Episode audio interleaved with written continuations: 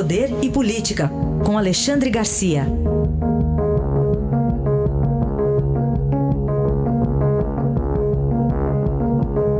Alexandre, bom dia. Bom dia, Raíssa. Bom dia, Carolina. Bom dia. Vamos começar falando de uma explicação dada aí pela ex-presidente Dilma Rousseff. Alexandre, que explicação foi essa?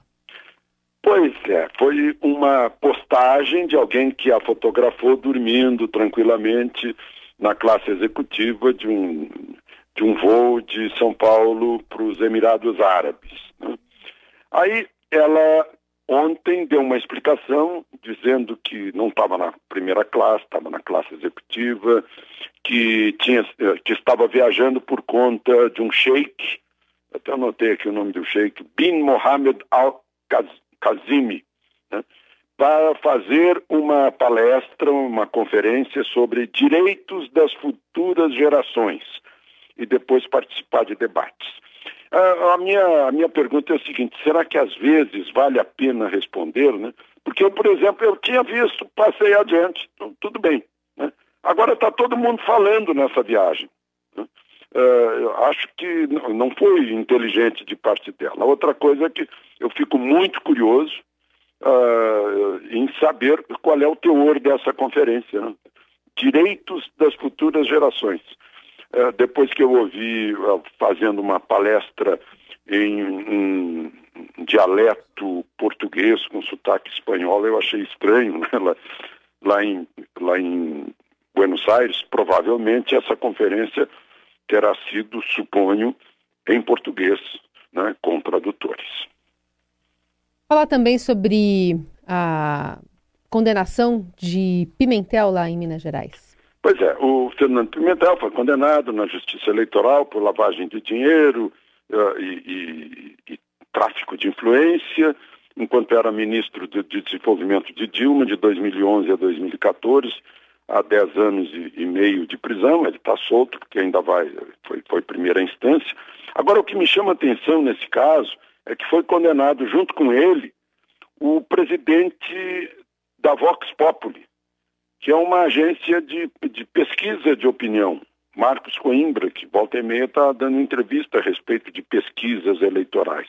Foi condenado a dois anos e nove meses, mas pode converter em, em trabalhos pela comunidade de mais ou menos 600 e, uh, eh, 630 dias. Né?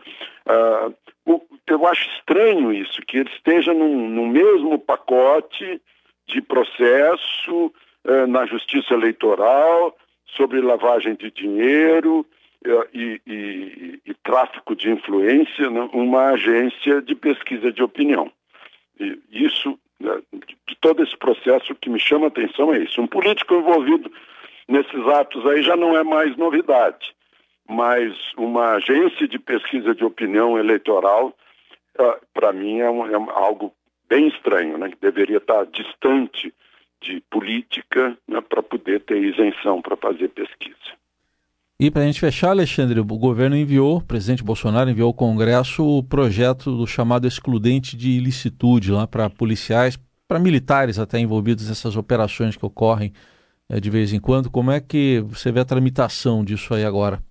Pois é, agora vai se ver quem está a favor da lei. Né? Agora é óbvio, eu não sei por que, que precisou um projeto desse. Né? Diz lá assim, considera-se em legítima defesa o militar ou agente que repele injusta agressão atual ou iminente a, a, ao direito seu ou de outrem. Por exemplo, né? deixa bem claro que o sujeito vai jogar um, uma... Um, tá ali, ato terrorista, vai jogar um coquetel molotov num ônibus cheio de gente o policial não tem que esperar que ele jogue o coquetel molotov, tem que atirar antes.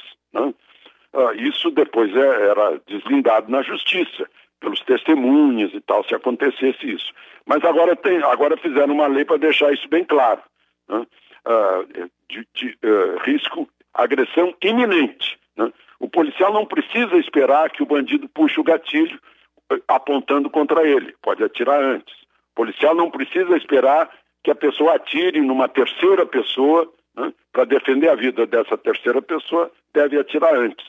Ah, e outra, eu acho que a única novidade nisso tudo é que a pessoa que estiver ostensivamente armada com arma de fogo, né, é alvo da polícia. É mais ou menos transportar isso para uma guerra. Na guerra, o inimigo botou a cabeça para fora, com um fuzil na mão, o outro atira, não espera que, que vá apontar. Essa eu acho que é a novidade. Agora, a tramitação é, vai ser uma tramitação, suponho, né, parecida com a tramitação do, do, da prisão em segunda instância. Né? Um lado, para acabar com o crime no Brasil, que mata mais de 60 mil pessoas por ano, né? uh, e acabar com a corrupção, que, que rouba bilhões, né? Uh, e outro lado, os que defendem uh, os direitos uh, daqueles que cometem crimes. Eu acho que vai ser esse, vai ser essa a tramitação desse, de, desse projeto. Análise de Alexandre Garcia, que estará de volta na segunda-feira ao Jornal Eldorado. Bom fim de semana, Alexandre. Aproveitem o fim de semana.